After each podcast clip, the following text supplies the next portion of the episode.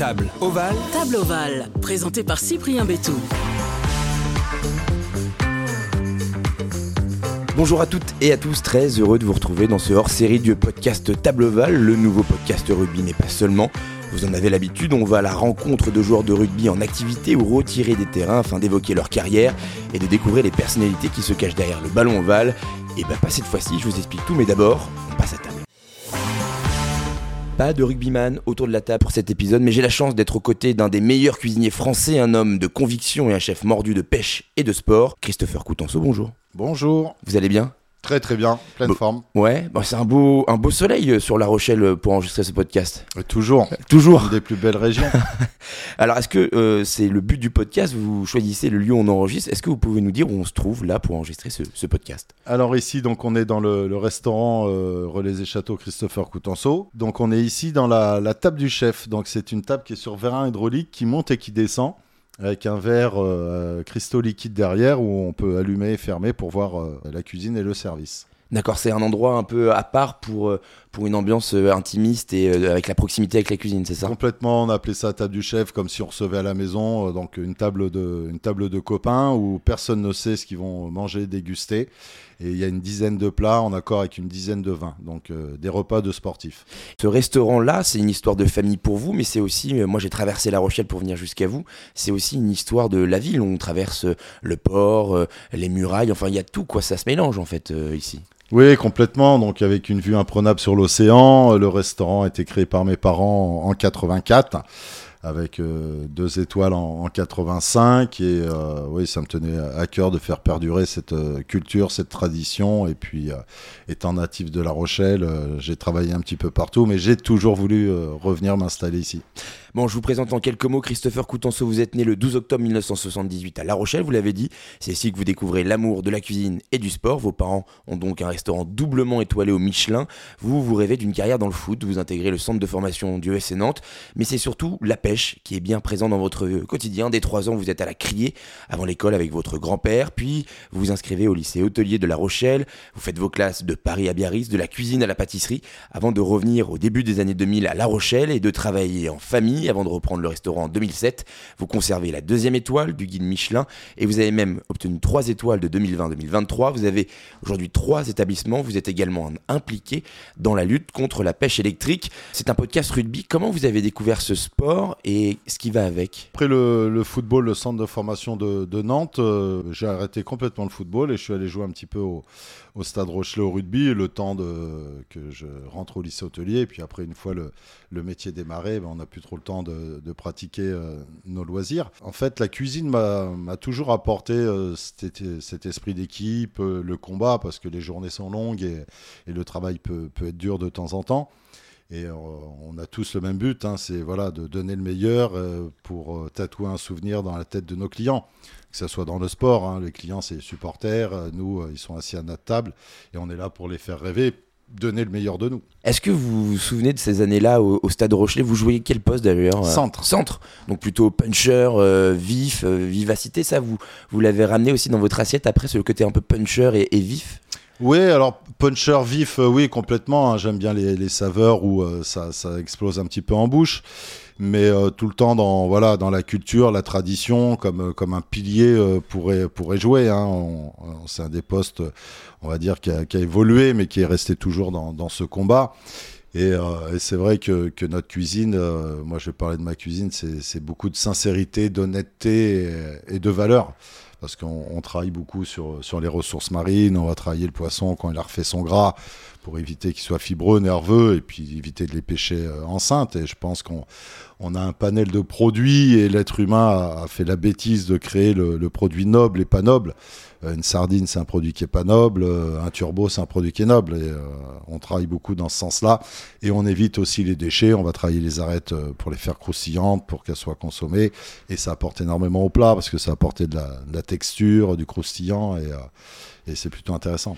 De ces années du Stade Rochelet, est-ce que vous avez gardé des amitiés encore qui perdurent aujourd'hui, des, des copains que vous voyez peut-être pas aussi souvent, mais quand vous voyez, vous dites ah oui, tu te souviens de ce match-là, tu te souviens de ce souvenir, de, de cette bière d'avant ou d'après match, ça, existe encore ça Oui, oui, complètement. Bah, c'est surtout les souvenirs d'après match où j'étais pas mal. Mais oui, oui, bah, toujours des copains, bah, Thomas Vallée, Guillaume Delsart, après au lycée hôtelier, une fois commencé, je suis tombé avec un, qui est devenu un copain, Dimitri Thomas Dorlan, qui arrivait du Racing. Et euh, en même temps que le lycée, lui, il continuait à jouer au Stade Rochelet. Et puis après, bah, tous, les, tous les nouveaux arrivants, hein. c'est vrai que Layol et, ici, euh, sont des gens qui ont une culture. Hein. Moi, j'ai parlé des Gersois parce que je suis assez proche d'eux, que ce soit Pierre Bourgari, Greg Aldrit. Et c'est vrai que c'est grands, grands amateurs de, de vin et de, de gastronomie. Donc, euh, on se rejoint beaucoup là-dessus. Et c'est vrai qu'on on fait deux, trois petits repas ensemble bien sympathiques. Vous avez été sélectionné lors de la dernière Coupe du Monde avec le 15 de la gastronomie, avec notamment Yves Candebord, Guy de Savoie, Jean-François Piège, Alain Ducasse, Julien Dubouillet ou encore Amandine Chéneau. C'était une belle expérience, ça, ce 15 de la gastronomie. C'était important, euh, durant la Coupe du Monde, de montrer aussi le savoir-faire français. Bah, complètement une belle expérience. Et en plus de ça, pour moi, c'était un rêve. Un rêve pourquoi? Bah Parce qu'on est toujours dans notre cuisine et euh, j'ai toujours rêvé d'assister à des matchs de Coupe du Monde ou des matchs importants comme ça. Et là, euh, j'ai eu la chance euh, avec Michel Saran, c'est lui qui, qui m'a fait un petit peu rentrer aussi dans le 15 de la gastronomie. Et je l'en remercie, c'est que était tous ensemble et ce sont des chefs de valeur, des chefs que j'aime beaucoup, qui sont très très simples et qui ne mentent pas, qui donnent le meilleur à chaque fois. Et euh, c'était un vrai moment de partage. Et puis, euh, voir aussi les, gars de l'équipe de France, parce que c'est vrai qu'à la fin des matchs, je voyais Joe Danty, bah, les, Rochelais, et puis euh, c'était plutôt sympathique. Et c'était une sacrée fête. Et du coup, vous l'avez dit, vous avez amené des choses du rugby dans votre cuisine, dans l'ambiance, dans l'assiette tout ça, c'est euh, dans votre esprit, c'était important d'amener et de transmettre le rugby à travers votre cuisine aussi. Oui, complètement. C'est vrai que le, sport, rugby ou, football à, mon époque, m'a apporté énormément de choses. Dans le sens où euh, c'est vrai que, encore une fois, on est là pour, donner du, bonheur et, pour avoir une brigade qui fonctionne bien. C'est faut réussir à accrocher les wagons à la locomotive et à fédérer et puis apporter une ambiance. On le voit dans, dans les clubs qui arrivent à avoir des résultats. Euh, on voit que l'ambiance est très très bonne, que voilà, ils vont à la guerre ensemble, ils se soutiennent, ils vivent euh, ensemble à côté. Et c'est ce qui fait aussi euh, un groupe et ce qui fait un résultat. Vous l'avez dit, vous avez créé des liens avec, avec les Gersois, vous les avez notamment initiés un peu à la pêche. Comment ça s'est passé cette connexion? Et est-ce que du coup ce sont des bons pêcheurs aujourd'hui? Alors cette connexion, ça s'est passé bah, dans mon bistrot à côté. J'étais copain avec Jules Lebaille, ancien de, de mine mêlée de La Rochelle qui est à Vannes aujourd'hui. Bah, il est venu manger avec Greg, il venait de temps en temps. Et puis moi, je suis quelqu'un d'assez discret. Les gens, quand ils viennent manger chez moi, il n'y a pas de photos du personnel, il y a on les embête pas, c'est leur vie privée, euh, ils sont pas en train de travailler et euh, ils ont peut-être pas envie que les gens savent qu'ils sont venus manger, avec qui, comment. donc beaucoup de respect. Et puis euh, je dis à Jules, bon bah après-demain, ça te dit, on va à la pêche ensemble. Il me dit oui, très bien. Puis il m'appelle le soir, il me dit voilà, il y a Greg Aldrit et Pierre Bourgari, ils me demandent s'ils peuvent venir avec moi sur ton bateau parce que ils voudraient se mettre à la pêche. Mais je dis avec grand plaisir.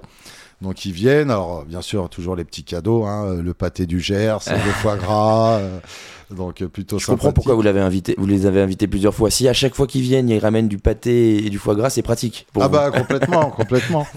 Et puis euh, donc je leur ai prêté deux trois cannes, on a fait du quelques quelques bars et puis c'est vrai que tout de suite ils ont accroché.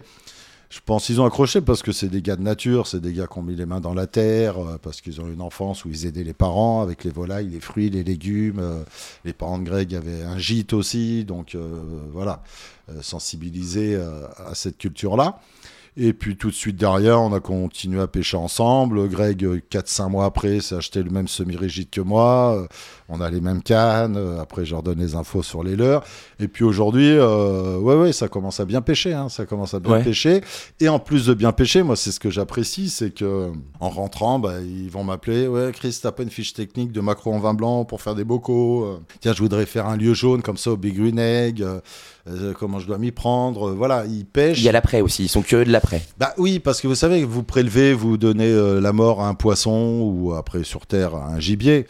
c'est pour le déguster, c'est pour le partager, pour faire plaisir à, ses invités ou à sa famille. C'est cette sensibilité qui m'a plu et c'est vrai que c'est important. Et c'est vrai qu'on a fait quelques vacances ensemble et euh, on a été à la pêche sur, des pays étrangers. Et en rentrant, euh, ben, on a fait des bouillabaisse ensemble pour déguster nos poissons. On a gardé que ce qu'on avait besoin. Et voilà, c'est cette logique de vie moi, qui, me plaît beaucoup. Ce sont vraiment des, jeunes euh, extraordinaires. Vous êtes un fervent défenseur de, la pêche durable et de la cuisine anti-gaspillage. Euh, ce sont deux sujets qui vous tiennent à cœur. Est-ce que vous pouvez nous en dire plus? Est-ce qu'on on est encore un peu dans le déni face à tout ça? Et, qu'est-ce qu'on doit faire, nous aussi consommateurs, pour vous aider, vous, à aller dans le bon sens?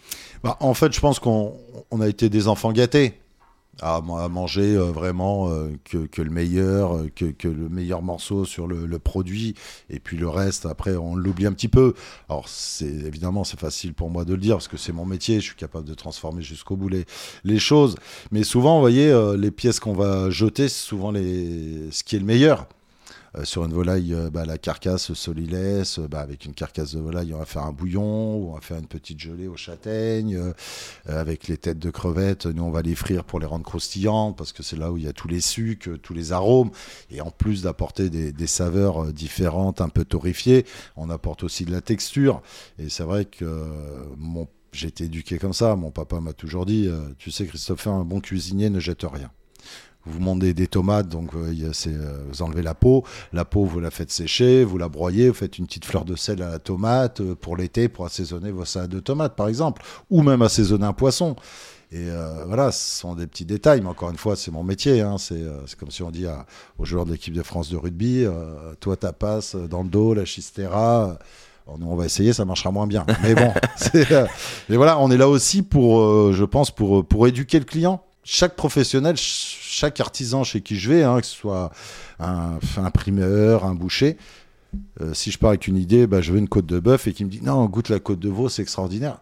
Je vais prendre la côte de veau parce que c'est son métier, parce que je lui fais confiance. S'il me dit ça parce que c'est vrai, et puis on se laisse porter. C'est ça aussi la beauté de la cuisine, la beauté des, saisons. On a quatre saisons et euh, moi, qu'est-ce que je suis content d'être privé pendant euh, plusieurs mois de coquille Saint-Jacques. Parce que quand vous les retrouvez, c'est encore meilleur. Bah, on se frotte les mains. les premières Saint-Jacques arrivent, on va se régaler. Euh, et puis tout le monde à table qu'on n'a pas mangé de, tout l'été, de tout le printemps, de tout l'automne. Bah, on se frotte les mains, mais c'est comme ça. Comme je dis à, mes cuisiniers, quand est-ce qu'on fait du vin? Bah, Quand le raisin est mûr. Et la nourriture, faut, voilà, quand, est-ce qu'on fait du fromage de chèvre? Quand les chèvres ont des petits, parce que le reste de l'année, elles n'ont pas de lait. Et si tu manges du fromage de chèvre hors printemps-été, bah, tu manges un fromage de chèvre sur un lait euh, pasteurisé, surgelé. Euh, bon, bah voilà, c'est pas du fromage. Donc on est, on est, ça va dans le bon sens, mais ça doit aller encore plus loin et encore plus vite pour vous.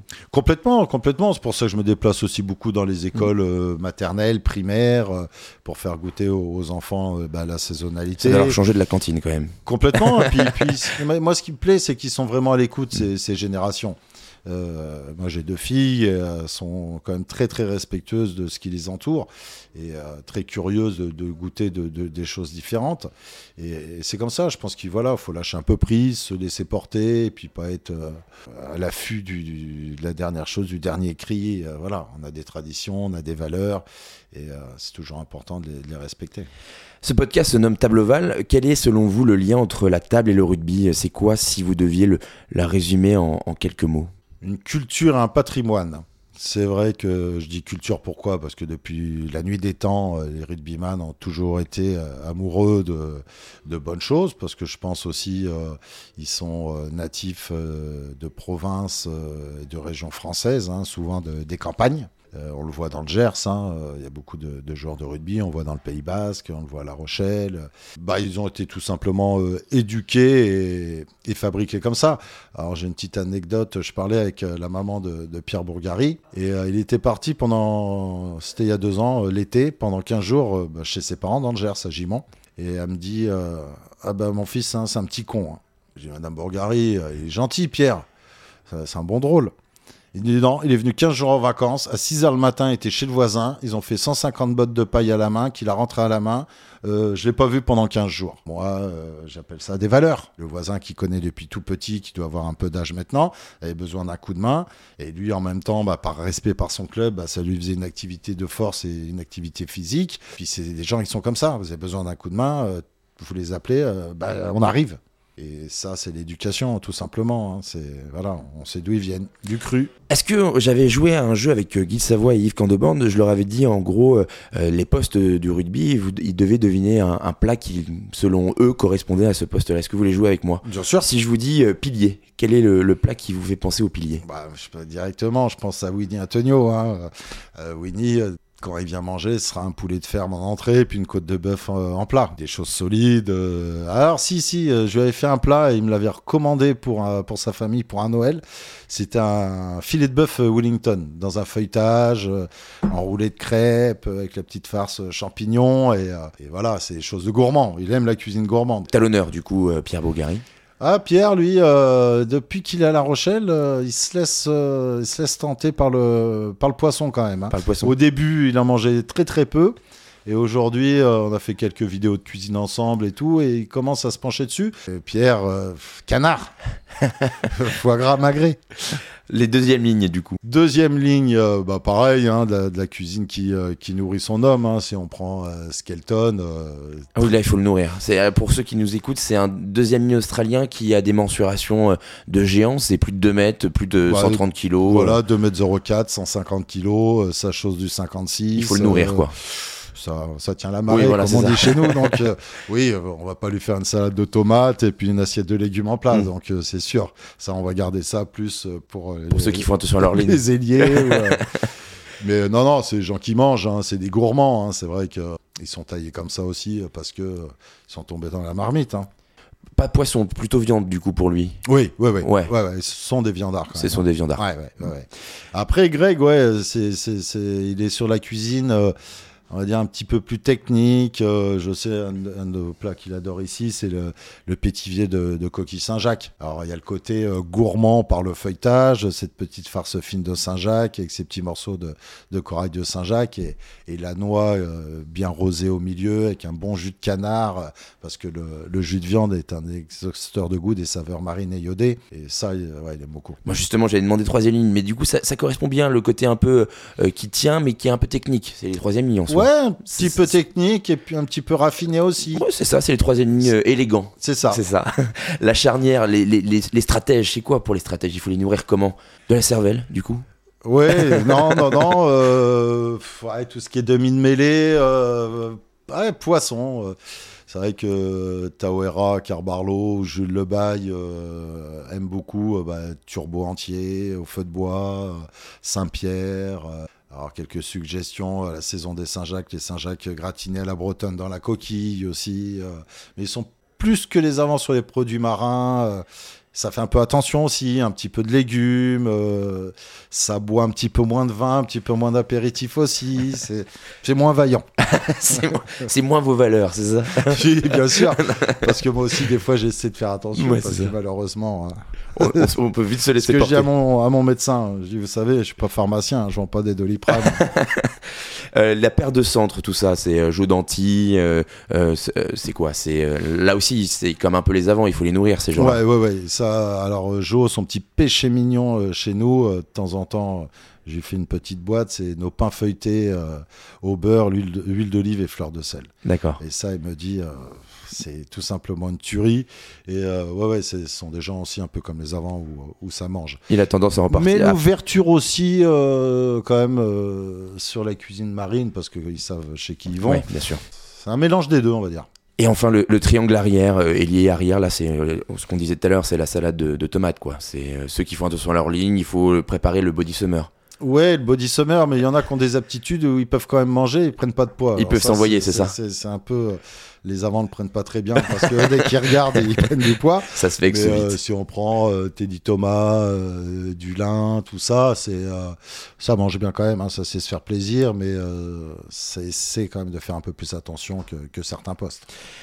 Quelle a été votre plus forte émotion en cuisine et, et au rugby, que ce soit devant ou sur le terrain? La plus forte émotion, c'est aussi euh, mes débuts en 2007 avec Nicolas, qu'on a racheté euh, cette maison familiale et qu'on a fait les emprunts bancaires. C'était euh, hypothéquer nos maisons. On, a, on jouait quand même gros, hein, et puis on jouait notre carrière aussi. Et c'est vrai que là, on était heureux en même temps d'avoir racheté. Hein, c'est un mélange de, de, plusieurs émotions. Mais c'est vrai que ça, ça restera un grand souvenir. Et puis notre évolution, de garder les deux étoiles, d'avoir le prix du meilleur chef éco-responsable. Donc ça veut dire que notre travail sur les parties que beaucoup de cuisiniers, de gens vont jeter, euh, notre travail à, payer. Ensuite, euh, la troisième étoile. Euh, c'est vrai qu'on est passé par toute une montagne d'émotions, mais comme un joueur de rugby aussi. Hein. Moi, je, les vois, les gars. Hein. Gagner deux fois la Coupe d'Europe, vous perdez les finales, mais avant, on en a perdu plusieurs parce que, comme j'aurais dit, vous êtes en train de créer aussi de l'expérience. Hein. Vous savez, Toulouse, les protocoles avec le président, ils sont arrivés avec un quart d'heure de retard. Vous, vous étiez sous l'appui en maillot, en short, vous étiez en survêtement. Ça dure 20 minutes, vous êtes refroidi, vous avez fait les bons élèves, vous avez écouté. Et qui fait des fois un petit peu vicieux aussi, et ça, ils l'ont appris. Et ça commence à payer. Ils ont encore plein de choses à, vivre. Mais ça fait partie aussi d'une belle carrière, de, gagner, de perdre, de continuer. mais par contre, encore une fois de plus, euh, moi ce qui me ce qui me ravit, c'est que nos clients sont derrière nous et la maison marche très fortement et euh, c'est pas c'est pas prêt de s'arrêter. On parle souvent du mythe de la troisième mi-temps au rugby. Est-ce que ça existe aussi en cuisine? Est-ce que vous avez une anecdote euh, là-dessus? Ah bah bien sûr, ça existe en cuisine. C'est c'est ce qui rapproche ces deux passions, le rugby et, et Oui, complètement. Puis vous savez, on appelle l'équipe de cuisine une brigade. C'est comme une brigade euh, de haut vol, euh, bah, le GIGN, les gens à côté qui savent aussi s'amuser. Mais ce qui permet de, fédérer le groupe, d'ouvrir un petit peu les soupapes aussi pour souffler. Et puis, euh, on a des équipes qui sont quand même jeunes. Hein. moi, je l'ai vu pendant mon parcours. Bah, tous les week-ends, on sortait. Parce qu'on avait besoin de ça, parce qu'on avait aussi besoin d'avoir un semblant de vie, hein, bah, de fréquenter trouver une petite copine, de sortir avec les copains, de, de manger un peu plus que la normale, euh, pareil, de boire un petit peu plus. Je pense que c'est la vie. Et euh, le rugby est, vraiment câblé de la même façon. Hein. Euh, dès qu'ils ont un moment de libre, ben, on se retrouve, on mange un bout. vous voyez, Greg et, Bourga, alors malheureusement, il s'est cassé l'épaule, mais ils m'ont dit dans trois semaines, on revient à La Rochelle, on se fait un repas ensemble parce qu'ils ont besoin de ça aussi, parce qu'ils savent très bien qu'on ne va pas les embêter à parler rugby, à sans cesse euh, les questionner. On est là pour se retrouver, pour partager un moment et pour s'amuser. Et puis je pense que, que la vie, il faut, faut l'avoir aussi comme ça. Vous savez, mon métier, hein, la table, c'est une fête. Hein. Les gens, ils sont là pour s'amuser. Hein. On est là aussi pour démocratiser et leur faire passer le moment qu'ils souhaitent passer. Et puis je pense que bah, c'est des souvenirs, tout simplement. Et j'en ai tellement. Alors oui, on, était assez vaillants sur la troisième mi-temps. Ouais. On, était, bon, on était bon. Il y a une anecdote qui revient plus que plus qu'une autre. honnêtement, j'en ai tellement fait. c'est se retrouver avec les copains à, 9-10 heures le matin. Euh, on n'était pas couché. Euh, on est passé au marché acheter une côte de bœuf. On s'est baigné, euh, sorti du port. Enfin voilà, c'est. Et puis hop, on, va faire à manger pour tous les ah, copains. Toujours, jamais se coucher le ventre vide. La personne la plus inspirante pour vous, c'est qui? Bah, il y a eu différentes étapes. Dans mes débuts, c'est vrai que c'était mon père, euh, de voir travailler comme ça, de comprendre pourquoi euh, j'habitais beaucoup chez mes grands-parents. Alors, c'est mon grand-père, tous les soirs on allait pêcher, hein, j'étais heureux comme tout, mais euh, ça fait comprendre beaucoup de choses dans la vie. C'est vrai que moi j'ai été éduqué à qui sème récolte et, et, tu vas pas ramasser les sous dans le jardin. Donc, faut se faire mal, faut se lever le matin, faut être honnête, faut être sérieux, faut toute cette éducation euh, qui a fait aujourd'hui euh, bah, ce que je suis. Est-ce qu'il y a également un, conseil qu'on vous a donné, qui vous a marqué, que ce soit dans la cuisine ou, dans votre vie privée? Oui, un conseil que je, moi je, je, répète à mes gars aussi, c'est euh, qui sème récolte. Que ce soit dans le bien, dans le mauvais, dans le travail mais comme un, comme un grand joueur, hein, s'il se donne les moyens euh, et qu'il est sérieux aux entraînements, aux matchs, euh, ah, bien sûr, il faut qu'il ait les aptitudes aussi, mais, il y arrivera. enfin, je veux dire, il y a, encore une fois, il n'y a pas de fumée sans feu. Si, si, vous êtes bon et que vous donnez les moyens de réussir, euh, ça ne peut que marcher. Puis surtout, trouver le métier qui va te faire vibrer, le métier qui te passionne. On parlait de, de Cester dans le vin quand tu l'entends parler, quand tu le vois euh, boire, j'ai compris, euh, je sais ce qu'il va faire euh, et ça va continuer de grandir. Et il le fait bien. Et voilà, c'est comme. Il construit les étapes les unes après les autres. Mais oui, oui, oui, mais comme Pierre Bourgari, moi je sais ce qu'il va faire comme métier après. Il sera conducteur de travaux, il aura son entreprise, il a tous les permis poids lourd, pelleteuse, il construit sa maison, bah, il, il travaille beaucoup aussi dedans, et c'est- voilà, c'est parce qu'il aime ça. Et il n'y a pas de secret, c'est il faut trouver sa voie en étant passionné pour pouvoir réussir et puis se donner les moyens. Donc qui sème récolte. Quelle est la, la plus grande qualité, le plus grand défaut de, de Christopher Coutenceau? Ah, des fois un peu trop de caractère, je pense. Je vais pas dire sanguin, mais euh, tellement passionné et tellement euh, désireux de, de- que ça soit parfait, et que le client euh, ben, en parle et s'en souvienne. Et, et vous savez, c'est aussi les valeurs des choses. On a un grand restaurant, ça coûte quand même un, certain prix. Et il n'y a pas que des gens qui ont les moyens qui viennent chez nous, il y a des gens qui cassent la tirelire. Ça va être leur soirée de l'année. Donc on se doit d'être présent. Parce qu'on le voit aujourd'hui, hein, euh, il y a des chefs, ils ont euh, 30, 40 euh, restaurants. Oui, et puis les gens qui économisent et qui viennent manger, qui ne sont pas là derrière à œuvrer. Alors il y a les clients, mais ton personnel, il vient travailler avec toi. Ou Gara, hein, il est à l'entraînement, il est sur le terrain euh, au match, euh, parce que si tu veux faire avancer les mecs, c'est comme ça. C'est vrai que tout ça, euh, moi, je suis très très pointilleux. et puis mes cuisiniers, ils viennent travailler avec moi, mes clients. tu casses la tirelire, c'est comme un chanteur. Tu mets la place, euh, tu mets le prix fort pour une place de concert. Et tu vas, et c'est le sosie qui chante. Oui, tu veux pas le playback. Non, mais même si le sosie chante très bien, Hmm. enfin, ça reste encore le sosie, il n'est Mm. pas encore chanteur, hein, il est sosie. Donc ça vaut pas le prix. Moi, je suis désolé. Mm. Vous allez voir Johnny Hallyday, vous voyez son sosie. euh, euh, non, non. Et ben, ça s'appelle le respect, ça s'appelle les valeurs des choses. Euh, et puis moi, ce qui me dérange aujourd'hui, c'est qu'il y en a, ils ont beaucoup de respect pour leurs banquiers. Parce que d'aller à droite, à gauche, hein, à part le côté financier et le côté, euh, oui, je suis un cador, je suis aux quatre coins du monde, Mm. ça s'arrête là. hein. Après, moi, c'est pas mes valeurs, j'ai pas été éduqué comme ça. Mon père m'a toujours dit, tu sais, Christopher, ton restaurant sera ta retraite et vaut mieux un petit chez soi qu'un grand chez les autres. Parce que d'être partout et d'avoir rien du tout, moi j'appelle ça de l'esbrouf. Ça, c'est, vous disiez, c'est euh, le côté euh, euh, exigeant, donc le côté défaut. Le- la qualité, du coup, de, de Christopher Coutenceau, ce serait quoi?